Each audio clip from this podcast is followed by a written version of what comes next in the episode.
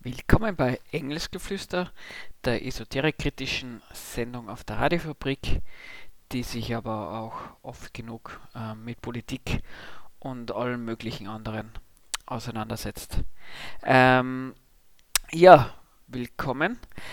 Bevor wir heute in das Thema der Sendung einsteigen, habe ich ein Schmankerl ähm, aus dem österreichischen Parlament. Das habe ich mir ein bisschen abgeschaut von der aktuellen Sendung von Willkommen Österreich. Und da hören wir dann gleich rein und reden darüber, was da von diesen Parlamentarier gesprochen und gesagt wird. Und äh, ganz ehrlich, Ihre Partei fordert immer wieder, dass man die Intensivbetten aufrüsten sollen. Sie wissen genau, äh, dass ungefähr ein Drittel all jener, die auf Intensiv liegen, äh, diese Krankheit nicht überleben. Das heißt, ihre Aufstockung wäre dann in Wirklichkeit eine Erhöhung, eine wesentliche Erhöhung auch noch äh, der Toten in diesem Land. Also kurz zusammengefasst, was sagt der gute Herr? Was will er sagen? Naja, wenn es, keine Ahnung, sowas wie 100 Krankenbetten gibt und man erhöht die auf 200 Krankenbetten und vorher ein Drittel der, der Menschen, die in diesen Krankenhausbetten gelegen sind, also 33 gestorben sind, na dann sterben nachher 66. Also ähm, klar, wenn man das, das kurz überlegt, ähm, wenn man drauf kommen, hoppla, ähm, so funktioniert es nicht. Die Leute sterben nicht deswegen, weil sie in Krankenhausbetten gelegt werden. Vielleicht sterben sie dann halt vielleicht mehr dann außerhalb der Krankenhausbetten und so weiter und so fort. Aber ja, es ist irgendwie ein schöner, äh, ein schöner Beitrag, weil es dieses, weil es ein bisschen aufzeigt, dass was man für Fehler ähm, machen kann, wenn man sie äh, so ein mathematisches Thema, wenn es jetzt nur ganz ein kleines ist, annehmen, annimmt. Und jetzt kann man sich natürlich auch lustig machen über die Person und sagen, hoppla, ähm, wie, wie kommt man auf so eine Rechnung? Da muss man irgendwie gegen Bandgrenzer. Ähm, ich habe auf YouTube ähm, ein bisschen geschaut, da ist das, der Beitrag auch verbreitet und die Kommentare gehen genau in die Richtung. Aber andersrum muss man sagen, ähm, Mathematik selbst ist nicht besonders intuitiv. Also das ist wirklich nicht einfach. Also sowas, wenn es zum Beispiel konkreter um Statistik geht, um Wahrscheinlichkeiten, das ist nicht irgendwas, was, was dann irgendwie angeboren ist, dass man Sachen abschätzen kann. Und ich sage das deswegen, weil ich vor kurzem ein Buch gelesen habe, das heißt auf Englisch Humble Pie, A Comedy of Math Errors. Auf Deutsch heißt es ähm, ganz lustig übersetzt. Damit hat keiner gerechnet, die größten Mathe-Irrtümer der Menschheit. Das ist von dem Autor Matt Parker. Und da geht es genau um dieses, also dieser Matt Parker ist ein Mathematikwissenschaftler, der hat an der, also auf der Uni war er und hat, glaube ich, auch äh, als Lehrer gearbeitet. Und in dem Buch geht es darum, dass wie wichtig es ist, dass man sich bewusst macht, dass Mathe nicht intuitiv ist. Einfach damit man da aufpasst, dass man keine dass man nicht unabsichtlich Fehler macht und er zeigt da an ganz, ganz vielen lustigen, aber auch sehr dramatischen zum Teil ähm, Beispielen auf, was passieren kann, wenn man an so einer schnöden Sache wie, wie Mathematik ähm, scheitern kann. Also eins dieser Beispiele, nur eins von vielen, um vielleicht das Buch ein bisschen ähm, attraktiver oder euch ein bisschen neugierig machen zum, äh, auf das Buch zu machen, ist, ähm, was ich zum Beispiel nicht gewusst habe, ist, dass der Meeresspiegel in unterschiedlichen Ländern unterschiedlich definiert ist. Und warum kommt das auf? Weil zwischen Deutschland und der Schweiz eine Brücke über einen relativ breiten Fluss gebaut werden hat sollen. Und die haben sich ausgemacht, nein, wie hoch muss die Brücke sein über Meeresspiegel? Und ja, da würde man sich im ersten Moment denken, nein, dann weiß man schon, wo, wo, wohin die Reise geht, welcher Fehler dann passiert ist. Die anderen sagen, glauben, der, äh, die der Meeresspiegel ist weiter oben, die anderen weiter unten. Aber in dem Fall nein. Ähm, sie, haben, sie waren sich dessen bewusst und haben sich darauf geeinigt, der Unterschied zwischen dem Meeresspiegel in der Schweiz, wie er definiert ist, und in Deutschland, der Unterschied ist 3 Meter.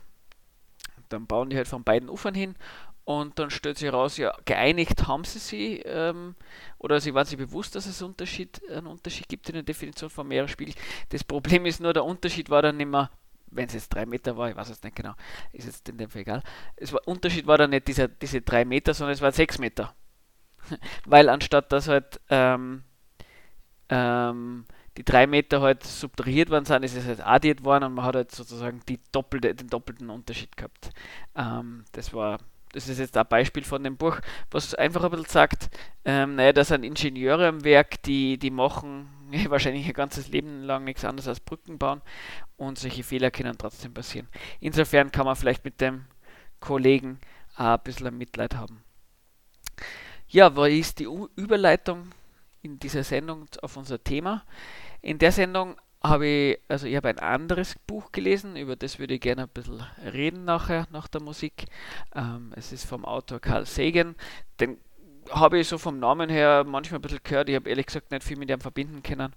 Ähm, und ich habe dazu vielleicht ein sehr, sozusagen ein sehr klassisches, also nicht gerade sehr aktuelles, aber ein recht klassisches Buch von ihm gefunden was sich auseinandersetzt mit der Frage, was ist Wissenschaft und warum wäre es vielleicht ganz, ganz wichtig, wenn es nicht nur einzelne Wissenschaftler und Wissenschaftlerinnen gibt, die, die ihr, ihr Gebiet super toll können und da super gut unterwegs sind, sondern warum sowas wie ein wissenschaftliches Verständnis oder sowas wie ein wissenschaftlicher Werkzeugkasten eigentlich für jeden und jede wichtig wäre. Und das argumentiere dann auch, warum das für die Gesellschaft relevant ist. Ja, und ähm, das Buch, was er da so schreibt, ähm, was man vielleicht daraus lernen kann, was man vielleicht ein bisschen unvernünftig finden kann. Ja, das schauen wir uns dann nach den nächsten Liedern. Und ja, das nächste Lied ist äh, sehr erbaulich und passt da ganz gut zu dem Thema. Es ist ein Lied von Knorkator, wo beschrieben und erklärt wird, wie man sie die Entfernung zum Horizont ausrechnen kann. Bis später.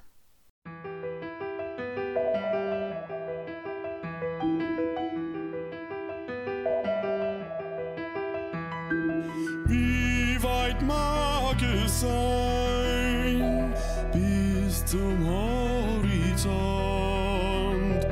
Diese Frage will ich euch beantworten.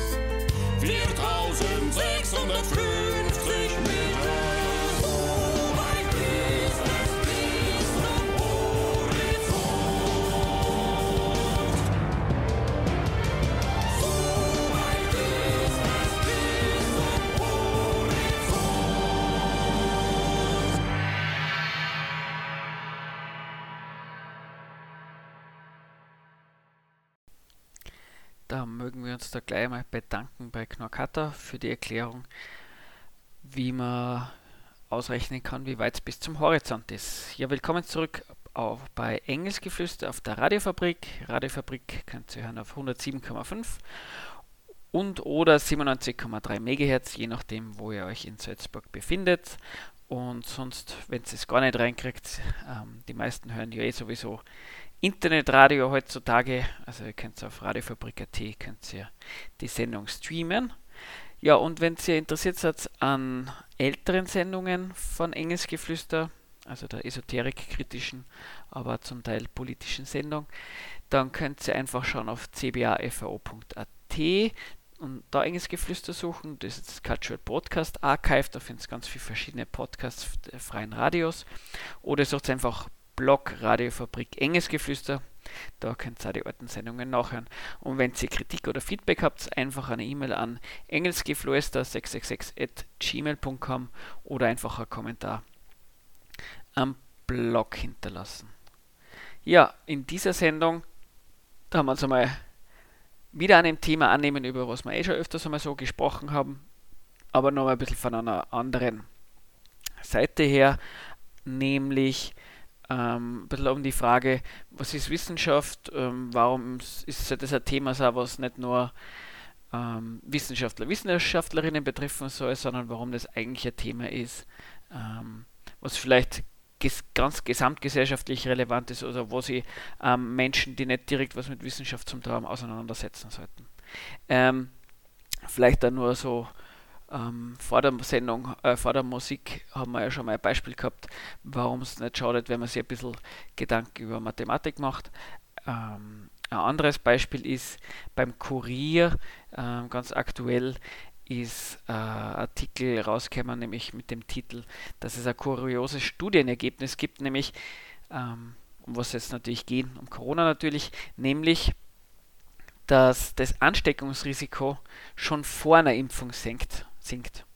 Und da ist das Beispiel gebracht, dass nämlich, wenn man sich einen Impftermin ausmacht, dass schon innerhalb der der drei Wochen vor der Impfung die Wahrscheinlichkeit, dass man positiv auf Coronavirus getestet wird, um 72% sinkt. Was ganz lustig ist, weil man würde denken, na gut, man impft sie doch genau dafür, dass ähm, man weniger wahrscheinlich auf Corona positiv getestet wird. Und da steht sich aus, na, es sinkt ja schon vorher um 72%.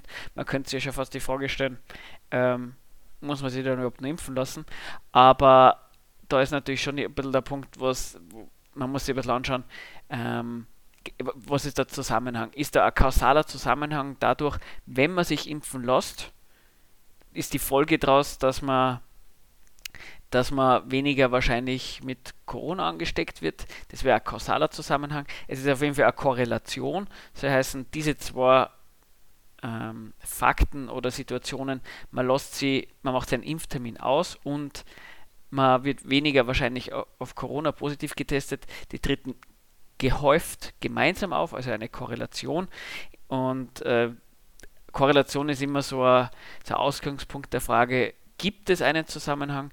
Und ja, der Martin Moder auf Twitter, ähm, das ist der eine von den Science Busters, ähm, hat das Beispiel gebracht, naja, es kann ganz gut sein, dass Menschen, die einen Impftermin bekommen haben, sie denken, naja, jetzt passe ich gerade die letzten drei Wochen besonders auf, dass ich mich nicht extra vorher anstecke. Naja, und wenn man sich die die drei Wochen davor dann halt eher zurückhält mit, mit Kontakten, dann wird halt natürlich ja die Wahrscheinlichkeit, dass man sie ansteckt, ähm, sinken.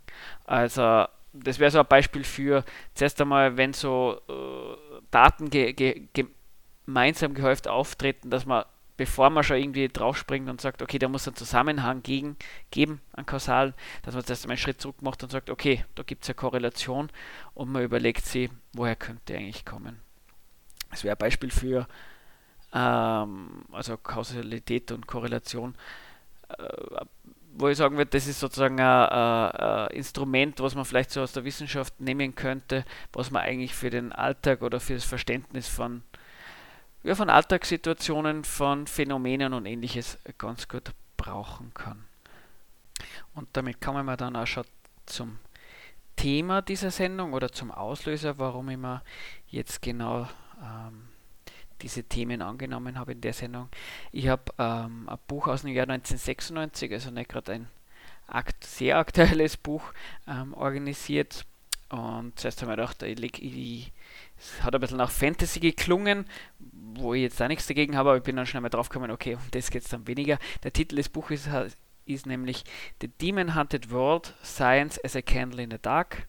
Oder es gibt eine deutsche Übersetzung, der heißt, wie üblich irgendwie in deutschen Übersetzungen, ähm, ganz anders, aber gut.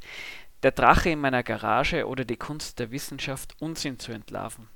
Ähm, das Buch also ist aus dem Jahr 1996 und geschrieben von Carl Sagan. Ähm, den Namen hat man vielleicht schon mal gehört. Ähm, nur ganz kurz über den Autor. Er ist ein amerikanischer Wissenschaftler, also Astronom, ähm, laut Wikipedia Kosmologe, Astrophysiker, Astrobiologe und äh, planetarischer Wissenschaftler, also Wissenschaftler, der sich mit Planeten auseinandergesetzt hat. Keine Ahnung, wie man das auf Deutsch dann am vernünftigsten sagt. Und der ist ja 1996 gestorben, also der hat das Buch nicht besonders lang überlebt. Und man kennt ihn, glaube ich, ein bisschen daher, weil er neben seiner konkreten Arbeit als Wissenschaftler in den Bereichen auch sehr viel Wert drauf gelegt hat, dass man Wissenschaft erklärt, Wissenschaft äh, erklärbar macht und auch versucht hat, in der Öffentlichkeit ähm, dafür zu werben, dass, dass Wissenschaft extrem wichtig ist für jeden und jede. Und genau, und das Buch ist auch recht ähm, prominent bei Skeptiker, Skeptikerinnen. Also das ist sozusagen, ähm, so kann man äh, die Menschen in einer Bewegung sehen, die sie eben dafür einsetzen, dass sowas wie Aberglaube, Esoterik äh, und ähnliches in der, in der Gesellschaft keinen Fuß fassen. Also da gibt es ja äh, ähm, deutschsprachige Magazine und ähnliches, ähm, ja, wo, wo ein bisschen erklärt wird, ähm, warum zum Beispiel Homöopathie, Homöopathie ein Blödsinn ist oder ähnliches, genau. Und ich habe mir gedacht, nach, wenn ich mich schon das Buch wenn ich schon das Buch liest, dann konnte das auch in der Sendung ein paar Themen rausnehmen und ein bisschen was darüber erzählen.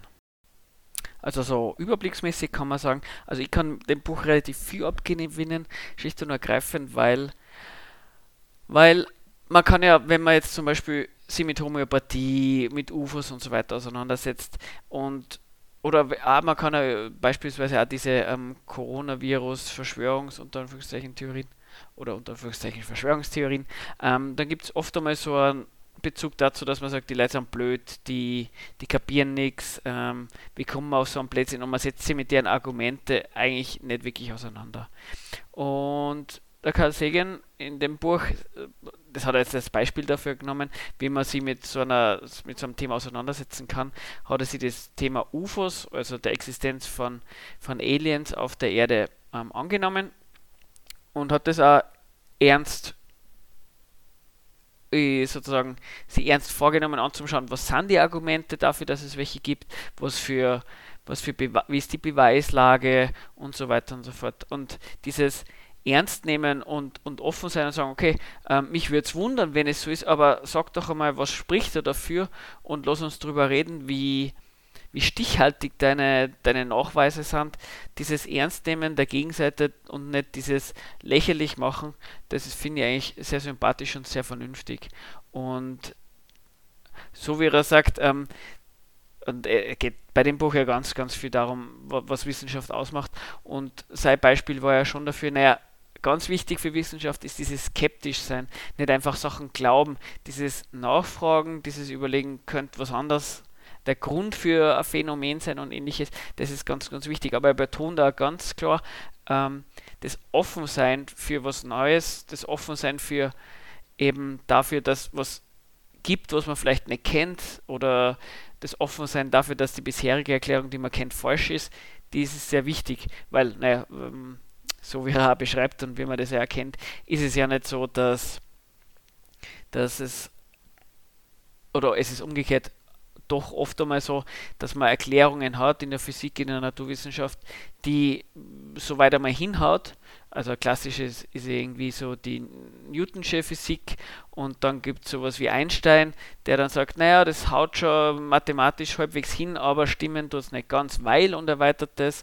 Und jetzt haben wir ja dieses Phänomen da äh, mit, dem, mit dem Teilchenbeschleuniger, in, ähm, wo dann wieder irgendwie neuen Teilchen gefunden werden und wo dieses Modell, was sich die Wissenschaftler und Wissenschaftlerinnen bis jetzt ausgedacht haben, nicht so ganz aufgeht. Und die Frage ist, na, wie erklären sie sich diese, diese seltsamen ähm, Beobachtungen und Ergebnisse ihrer Experimente? Also dieses wissenschaftliche Offensein und skeptisch sein, was natürlich ein bisschen widerspricht, aber man, man, muss halt dann irgendwie beides haben.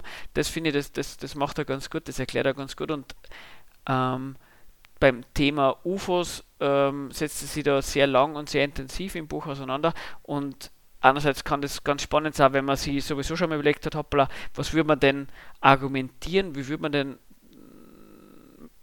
Menschen gegenüber argumentieren, die an Außerirdische glauben oder davon ausgehen, dass die existieren. Und andererseits finde ich es ein gutes Beispiel dafür, wie man generell ähm, mit so einem Phänomen umgeht. Also das finde ich ganz sympathisch. Es gibt natürlich auch andere Sachen im Buch, die ich nicht so sonderlich finde. Also wenn man jetzt nicht unbedingt Demokratie idealistisch, sprich, also diese Verquickung von, von parlamentarischer Demokratie, ähm, dass es automatisch für, für vernünftige Lebensverhältnisse, Menschenrechte, Freiheit und so weiter sorgt. Also das, ist bei ihm in, sehr, sehr stark auf den, in den ersten zwei Kapiteln drin, dass das zusammengehört, ähm, wo, man ja sagen könnte, naja, ähm, so parlamentarische Demokratien wie, Demokratien, wie ist so, man gibt seine Stimme ab ähm, dafür, dass dann überall geherrscht wird. Ähm, es gibt gewisse Prinzipien, an die kann nicht gerüttelt werden, ähm, weil klar ist, egal für wen man wählt, es geht immer um den Wirtschaftserfolg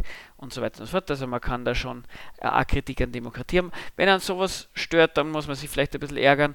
Später dann spricht er ein bisschen über, über Schule und Ausbildung und äh, da macht er ein bisschen was ähnliches, nämlich er, er kritisiert Schule für die Ergebnisse, die sie, die sie ähm, die, die, die bei denen rauskommt. Also das wird einfach auch sehr viele nicht besonders viel lernen. Und ich finde, da, da, macht er auch sozusagen einen wissenschaftlichen Fehler, nämlich er sieht sich etwas an, in dem für Schule und bevor, bevor er sich einmal genau damit auseinandersetzt, für was gibt es vielleicht Schule in, in dieser Gesellschaft, ähm, sagt, geht er von vornherein aus, eine Schule sollte dafür da sein, dass ganz viele Menschen ganz viel lernen und, und ganz viel mit ganz viel ähm, Bildung rausgehen.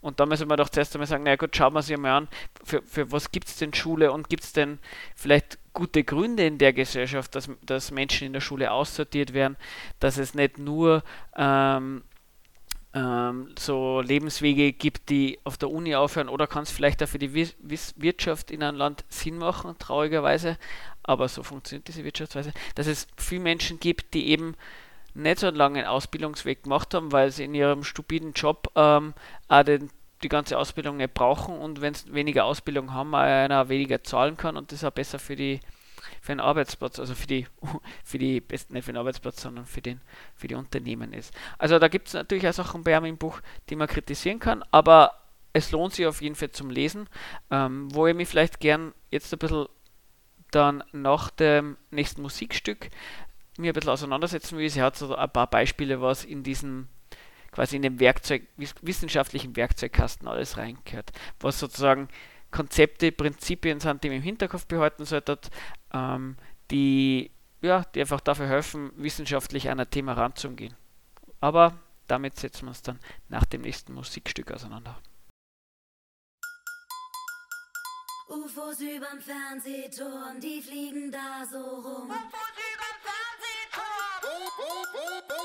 UFOs überm Fernsehturm, die fliegen da so rum. UFOs überm Fernsehturm.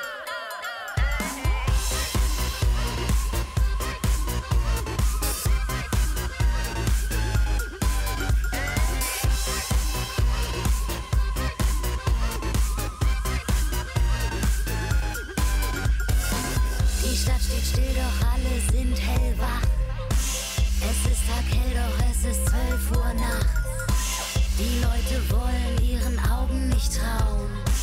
Sie können nicht aufhören, in den Himmel zu schauen.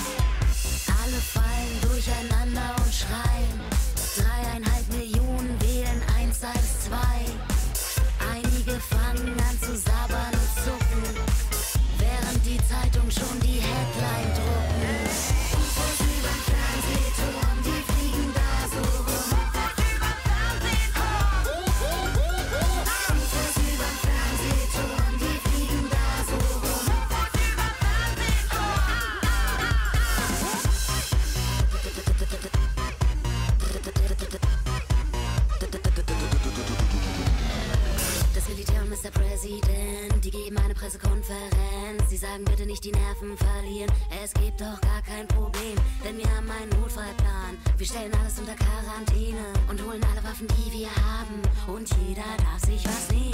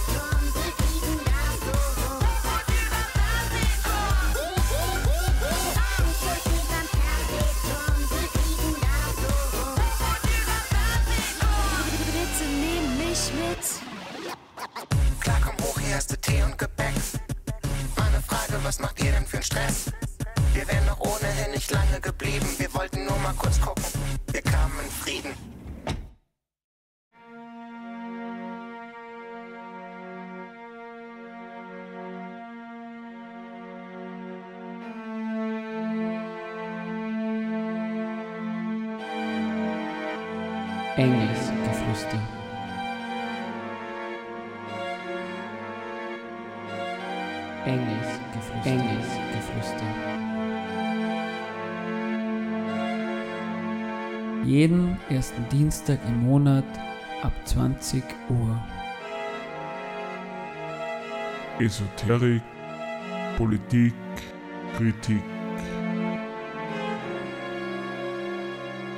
Wir diskutieren hier nicht. Wir diskutieren hier nicht! Hallo und willkommen zurück bei Engelsgeflüster auf der Radiofabrik. Radiofabrik 107,5 und 97,3 MHz und oder beziehungsweise manche dann sowieso nur übers Internet ähm, Radio hören. Dann könnt ihr die Radiofabrik hören auf radiofabrik.at. Da könnt ihr sehr streamen.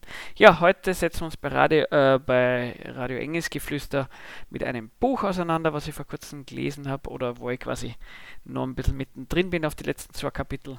Und das Buch ist von Carl Sagan, das heißt auf Englisch The Demon Haunted World, Science as a Candle in the Dark oder auf Deutsch auch ähm, sehr poetisch übersetzt. Ähm, der Drache in meiner Garage oder die Kunst der Wissenschaft Unsinn zu entlarven. Um was sonst noch bei dem Buch alles so geht, habe ich vor der Musik schon ein bisschen gesprochen. Wenn ihr das nachhören wollt, einfach dem Blog ähm, Radio, äh, Radiofabrik, Blog Engelsgeflüster suchen, da kannst du die alten Sendungen und die dann auch später anhören. Wie versprochen, er hat in seinem Buch auch so eine Liste von, von ähm, er nennt das auf Englisch ähm, ein Balloony Detection Kit, also so Tools, so, so geistige ähm, Vorsichtsmaßnahmen, an die man denken sollte, wo man dann vielleicht, wenn man sich irgendeine Argumentationsweise oder Erklärung für ein Phänomen ähm, sich genau anschaut, wo man da vielleicht gewisse Punkte durchgehen kann und sich überlegen kann, hoppla, ähm, werden da Argumente auf diese Art und Weise gebracht, weil dann weiß man schon mal, ah, das ist vielleicht nicht das beste Argument. Gehe da einfach immer ein bisschen durch. Manche kämen euch ja vielleicht bekannt vor aus dem Alltag, äh, habt aber nicht gewusst, dass die einen speziellen Namen haben. Manche sind vielleicht neu, manche sind eh vielleicht klar, aber es schadet nicht, wenn man vielleicht einmal so eine längere Liste hat, wo man sich nochmal dran erinnert.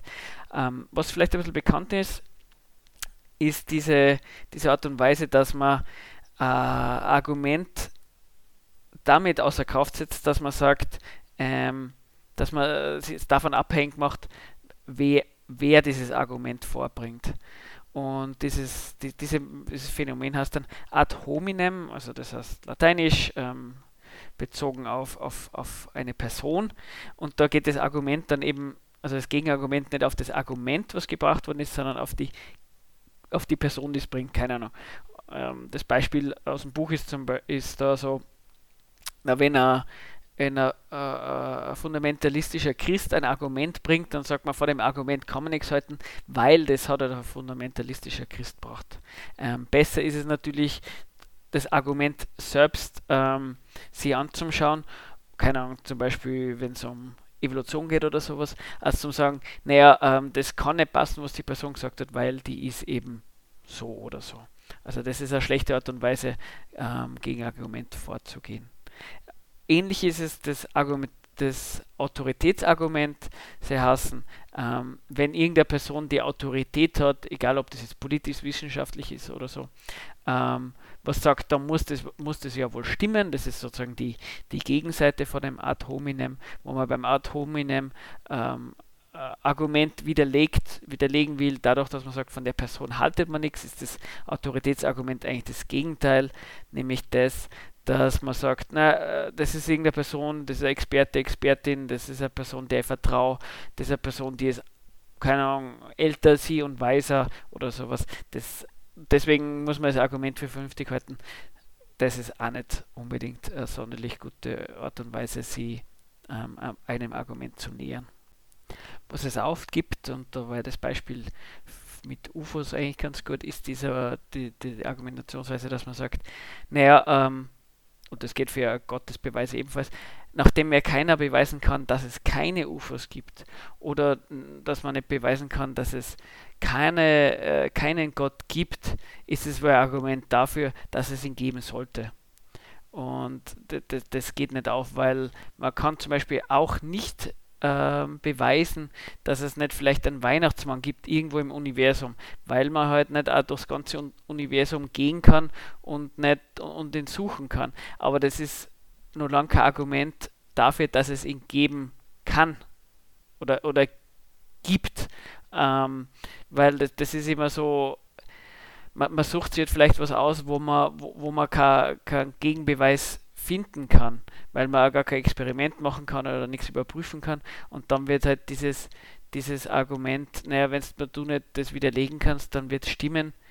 So, so funktioniert es nicht. Weil wenn man sich sicher ist, da, da, dass es etwas gibt, dann muss man jetzt selber stichhaltige Argumente dafür hinlegen, dass etwas sowas ist. Also dass es Gott gibt oder dass es UFOs gibt. Umgekehrt ist es aber schon auch so, dass man sagt, nur weil ich jetzt ähm, keine stichhaltigen Argumente dafür gefunden habe, dass es ähm, keine UFOs gibt, heißt das nicht automatisch, dass bewiesen ist, dass es keine UFOs gibt. Ähm, da muss man halt, da muss man vielleicht schauen, was, was wären denn Gründe dafür, dass es keine geben kann. Also nur, darf, nur zum sagen, es gibt keine, keine stichhaltigen Beweise dafür, dass es sie gibt, heißt nur lange eben, dass es sie nicht gibt. Da muss man sich schon überlegen, ähm, gibt es irgendwelche physikalischen, was auch immer, ähm, Gründe oder gesellschaftliche oder ähnliche, ähm, warum man davon ausgehen kann, dass, dass Aliens nicht unter uns sind. Aber das muss man halt eben sich vorlegen und dann auch wirklich vernünftig durchdenken. Ähm, ein super Beispiel, was er noch bringt, ist, ähm, was man so kennt unter anekdotische Evidenz. Und sein Beispiel dafür ist, und das finde ich eigentlich ganz sympathisch und gut verständlich, ist, ähm, dass man, das war, ich weiß nicht, ob das jetzt ähm, von den Zahlen her aufgeht, ist so ein Argument wie, ähm, naja, eine Person von fünf auf dieser Welt ist chinesisch, ist chinesischen Ursprungs oder ist, hat chinesische Nationalität. Ähm, und dann kann man darauf antworten, wie soll jetzt sowas gehen? Ich kenne total viel Leute und unter denen ist keine Person mit Chine äh, chinesischer Staatsbürgerinnenschaft. Wie kann denn das überhaupt stimmen? Ähm, da merkt man schon, hoppla, ähm, da, daher kommt dieses anekdotische Evidenz.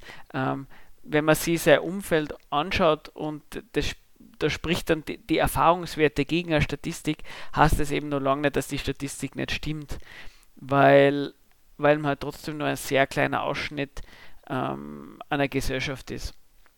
Und da, wenn man dann, keine Ahnung, umgekehrt, wenn wenn wenn es jetzt wirklich so wäre, dass die Kriminalstatistik raufgeht, ähm, total viel, viel Einbrüche gibt und so weiter und so fort und man, keine Ahnung, die erfunden, es dreimal mehr Einbrüche gibt als früher und man aber keinen Menschen kennt in seinem Umkreis, bei dem einbrochen worden ist, kann es schlicht und ergreifend halt sein, dass man in einem Viertel lebt, keine Ahnung, ähm, wo halt mehr Polizei unterwegs ist oder ähnliches. Oder wo vielleicht einfach auch nicht viel zu holen ist.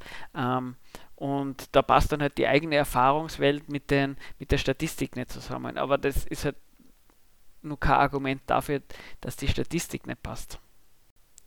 Ein weiteres, äh, weiteres so eine, eine Kategorie von, von schlechten Argumentieren oder von, von unguten Argumentieren ist dieses Strohmann-Argument. Das kennt ihr sicher, das habt ihr schon mal gehört. Ähm, weil ich vorher schon schlecht über Demokratie gesprochen habe.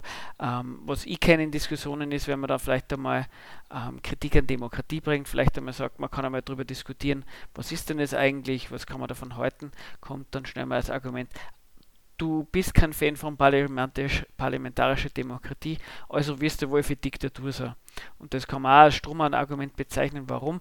Weil weil man unterstellt dem Gegenüber eine Position, die sie vielleicht gar nicht hat, vielleicht gar nicht ausgesprochen hat und nimmt das als Argument gegen die Argumente der anderen Person her.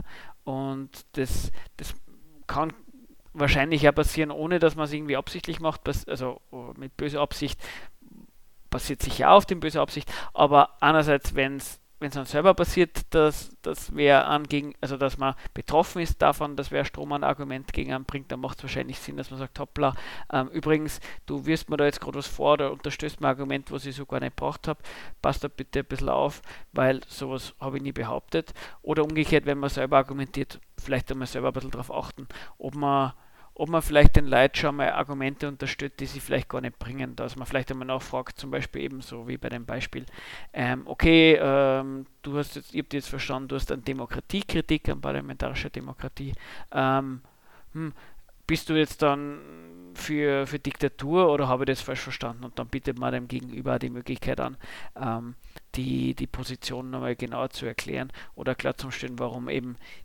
das nicht die Argumentation ist, die, die man hat. Und dann, dann glaube ich, führt das Argumentieren auch zu besseren Ergebnissen. Ja, das ist so ein bisschen ein Ausschnitt an, an den Punkten, die er da bei seinem, bei seinem Buch bringt, ähm, was so angewandte ähm, Wissenschaft ist zum gewissen Umfang im Alltagsleben. Also es ist nur ein Subset davon und ich bin mir sicher, wenn man es liest, dann ist es auch besser verständlich, als wenn man da so meinem Gebrabbel im Radio zuhören muss. Ähm, bevor wir da ins nächste Musikstück nochmal reinspringen, äh, wenn einem das Thema Hexenverbrennungen und Hexenverfolgung interessiert, da ist in dem Buch auch sehr viel drüber geschrieben. Also jetzt nicht unbedingt so historisch, sondern mehr so ein paar Argumente, warum das so eine Verbreitung gefunden hat und so ein bisschen unter dem Aspekt, dass es, sondern warum warum es in einer Gesellschaft passieren kann, dass so viele Menschen davon überzeugt sind auf einmal, dass es sowas wie Hexen gibt und er, er korreliert es dann oder er, er, vergleicht es dann eben so ein bisschen an, an dem verbreiteten Glauben an UFOs und ich finde die Parallelen sind ganz interessant. Was ich ganz spannend gefunden habe, das ist jetzt, und dafür finde ich lohnt es sich das Buch auch zum Lesen, weil da so, so viele kleine Fakten drin sind, die, wo man sich was mitnehmen kann oder die man spannend finden kann. Das, das eine Punkt war, ähm, warum Hexen eigentlich verbrannt werden und warum er genau diese Art und Weise ähm, hergenommen hat, um, um, um Hexen zu, also hinzurichten. Schlicht und ergreifend war, dass die Kirche nicht Blut vergießen lassen wollte. Naja, und wenn man Menschen vergiftet, äh, verbrennt, dann fließt auch kein Blut.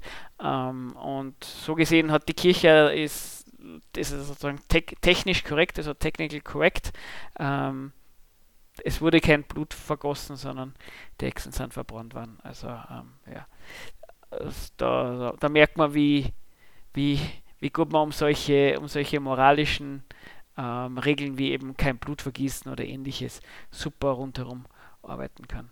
Ja, und eh, nach der Musik wollen wir uns nochmal anschauen, was es denn eigentlich für, für andere Vorkämpfer, Vorkämpferinnen ähm, für der Verbreitung von Wissenschaft ähm, gibt. Das eine wäre Beispiel nur aus dem Buch, da geht es um The Amazing Wendy, wer der ist. Ähm, und dann wollen wir uns zwei Beispiele ähm, uns näher anschauen von der Radiofabrik von Sendungen, wo ich sagen würde, ja, da, da wird sich mit Wissenschaft auseinandergesetzt auf Art und Weise, wo man vielleicht einiges lernen kann, was niederschwellig ist ja, und was halt auch dadurch ein bisschen gegen, gegen Esoterik, gegen Aberglaube und ähnliches vorgeht.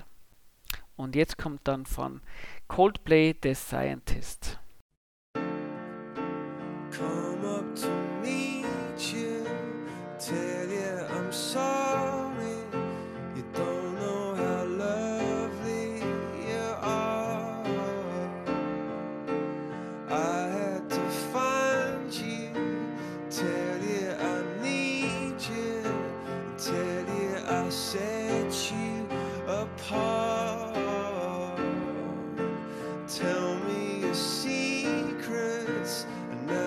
your questions. Now let's go back to the start.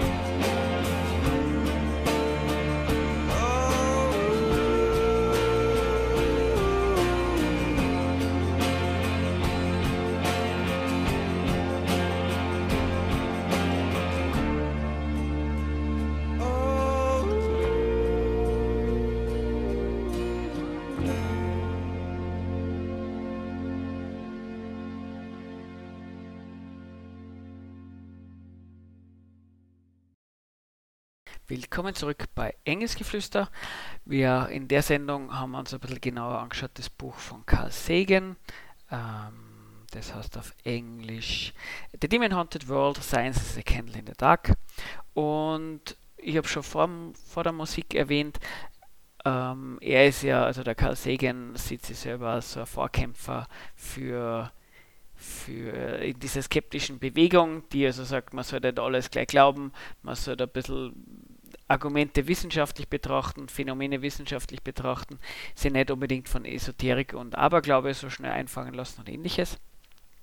Und in dem Buch wird auch ein weiterer Vorkämpfer sozusagen dieser Bewegung ähm, erwähnt, den ich vorher nicht gekannt habe. Das ist dieser James Randi, der ist ebenfalls in der USA, also war Amerikaner, ähm, 1928 geboren, 2020, also relativ vor kurzem erst gestorben. Und der ist insofern ganz spannend, weil der, ähm, der war unter dem Künstlername, Künstlername The Amazing Randy unterwegs und der war ein Magier, also ein Magier im Sinne von einer, der halt auf der Bühne magische Tricks und ähnliches ähm, ähm, vorzeigt hat und präsentiert hat. Also diese üblichen Ent Entfesselungen und lauter solche Dinge. Und das Spannende bei ihm ist aber, dass er nicht wie vielleicht der andere ähm, immer, also andere behaupten vielleicht, sie haben wirklich diese magischen Kräfte. Er war immer ganz wichtig zu sagen, na, das sind einfach Tricks. Das ist was, was man lernen kann und das hat mit Magie nichts zu tun.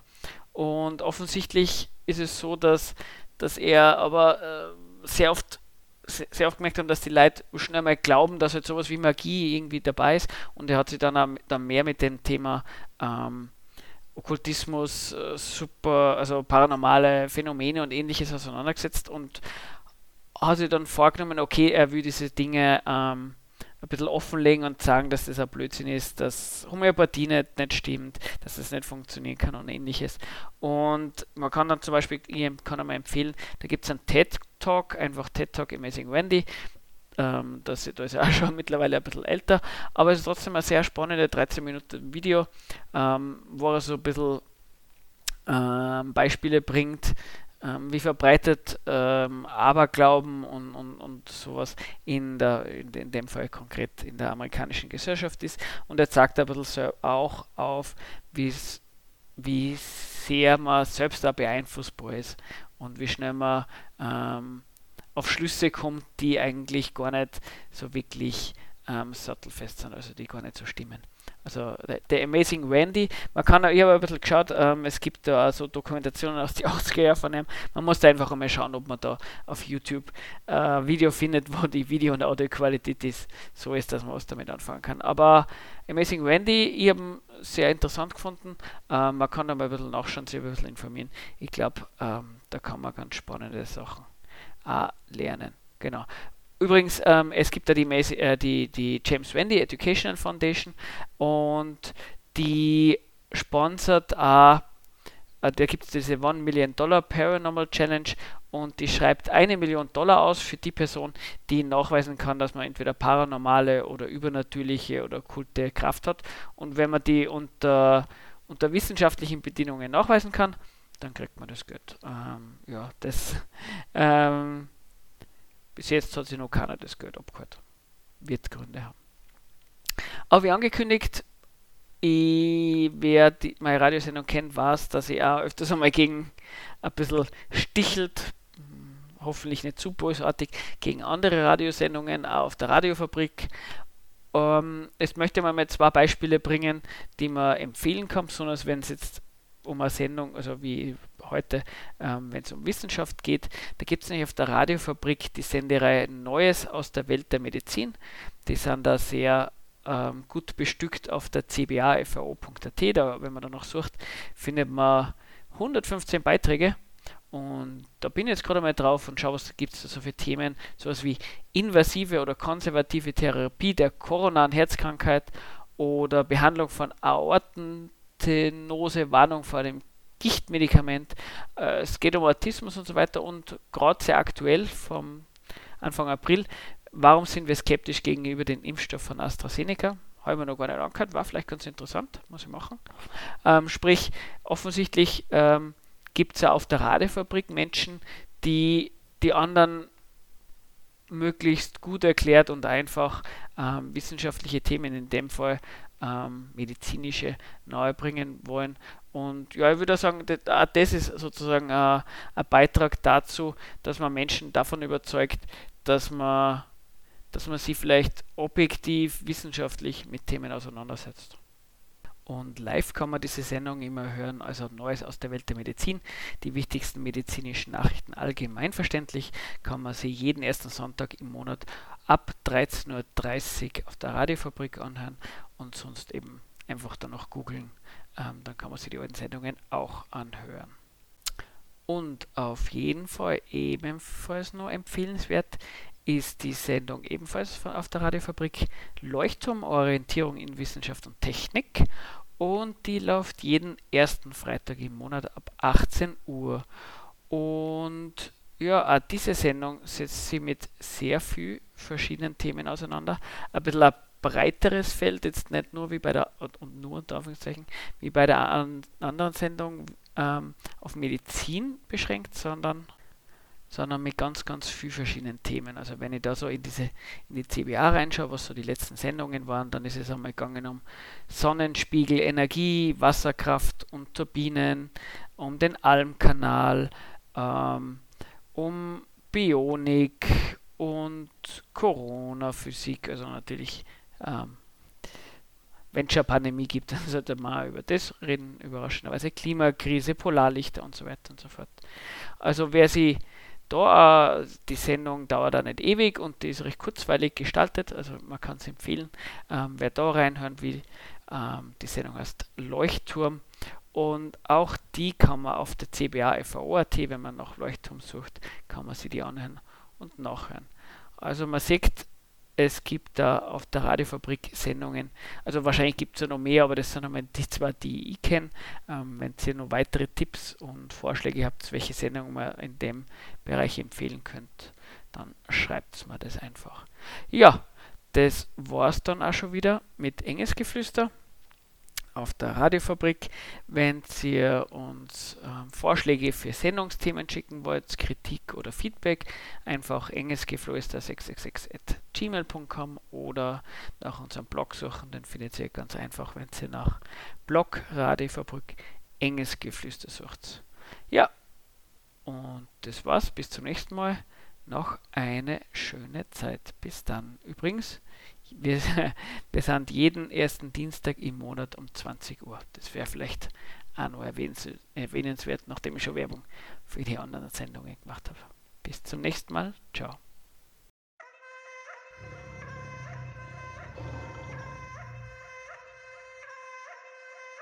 Jetzt ist Feierabend, ich kann jetzt nicht mehr dieses elende Geseier haben. Ich werde jede Forderung sofort im Keim erschlagen. Die können morgen alle gern die alte Leier klagen. Aber nicht mehr jetzt, denn jetzt ist Feierabend. Sehen Sie die Uhr dort oben, wissen Sie die Zeiger sagen, dass ich Sie anzeige, wenn Sie mich jetzt noch weiter plagen. Sie können alles weitere hier den Herrn Meier fragen. Und nun verpissen Sie sich, denn jetzt ist Feierabend.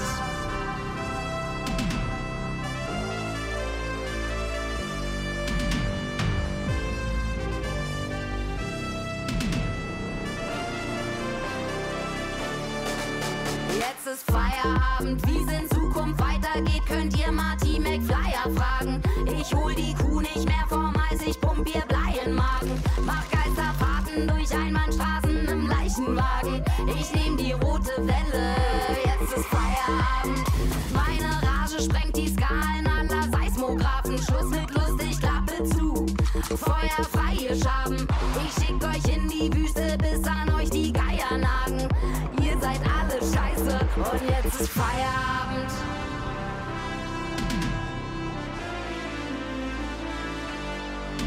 Jetzt ist Feierabend.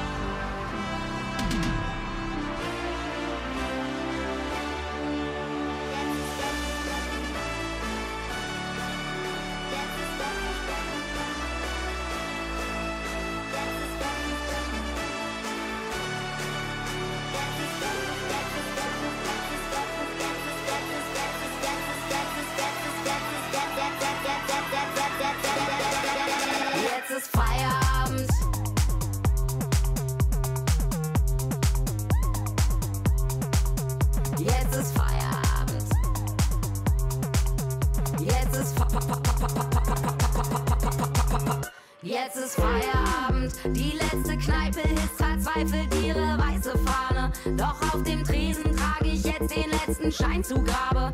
Schluss ist nämlich erst, wenn ich mein Hirn zerkleinert habe, bis nichts mehr übrig ist. Und jetzt ist Feierabend, reiß alles ein und mach einen Bungee-Jump am Seidenfaden. Lass meinen Sack von Kainor Hasen und Till Schweiger tragen. Die Engel singt für mich in drei Oktaven Firestarter. Der letzte geht auf mich. Und jetzt ist da.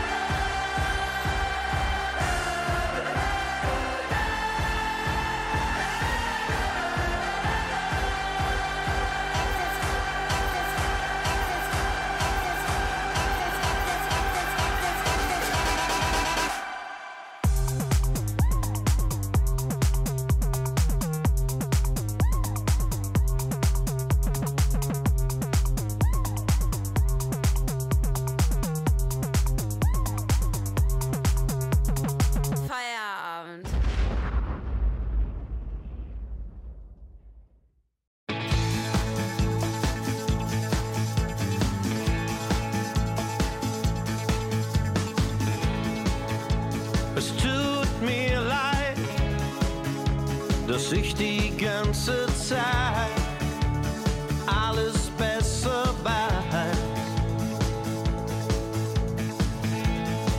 Aber ich kann einfach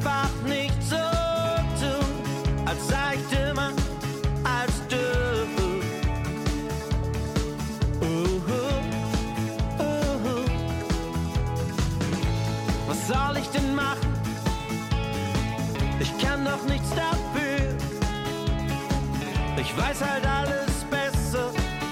Hallo, ich rede mit dir. Dass du vor mir stehst und schreist, ist der beste Beweis. Es wird Zeit, dass du begreifst. Ich weiß, was ich weiß. Ich weiß es besser, ich trage den Pein. Ich weiß es besser, viel besser als du. Einfach nur. Ja, ich weiß es besser, viel besser als du.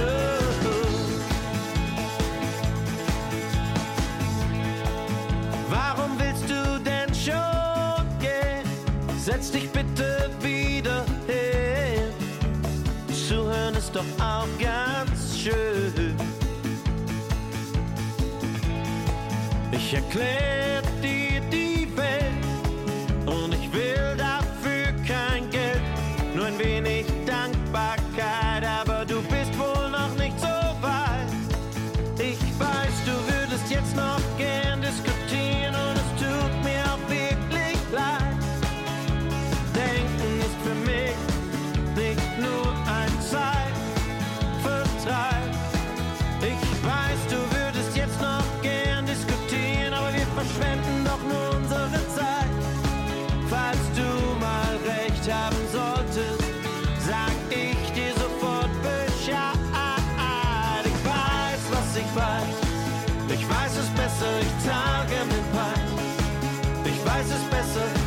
Hör einfach gut zu. Ja, ich weiß es besser, viel besser als du. Dass du begreifst, das ist mein Ziel. Sag mir nur eins, weiß ich zu viel. Ich weiß, was ich weiß. Ich weiß es besser, ich trage den Pein. Ich weiß es besser, viel besser als du. Hör einfach gut zu. Ja, ich weiß es besser, viel besser als du. Ich weiß es besser, viel besser als du. Ich weiß es besser, viel besser als du. Ich weiß es besser, viel besser als du. Ich weiß es besser, viel besser als du. Ich weiß, was ich weiß. Ich weiß es besser, ich sage den Preis. Ich weiß es besser, viel besser als du. Hör einfach nur zu. Ja, ich weiß es besser, viel besser als du.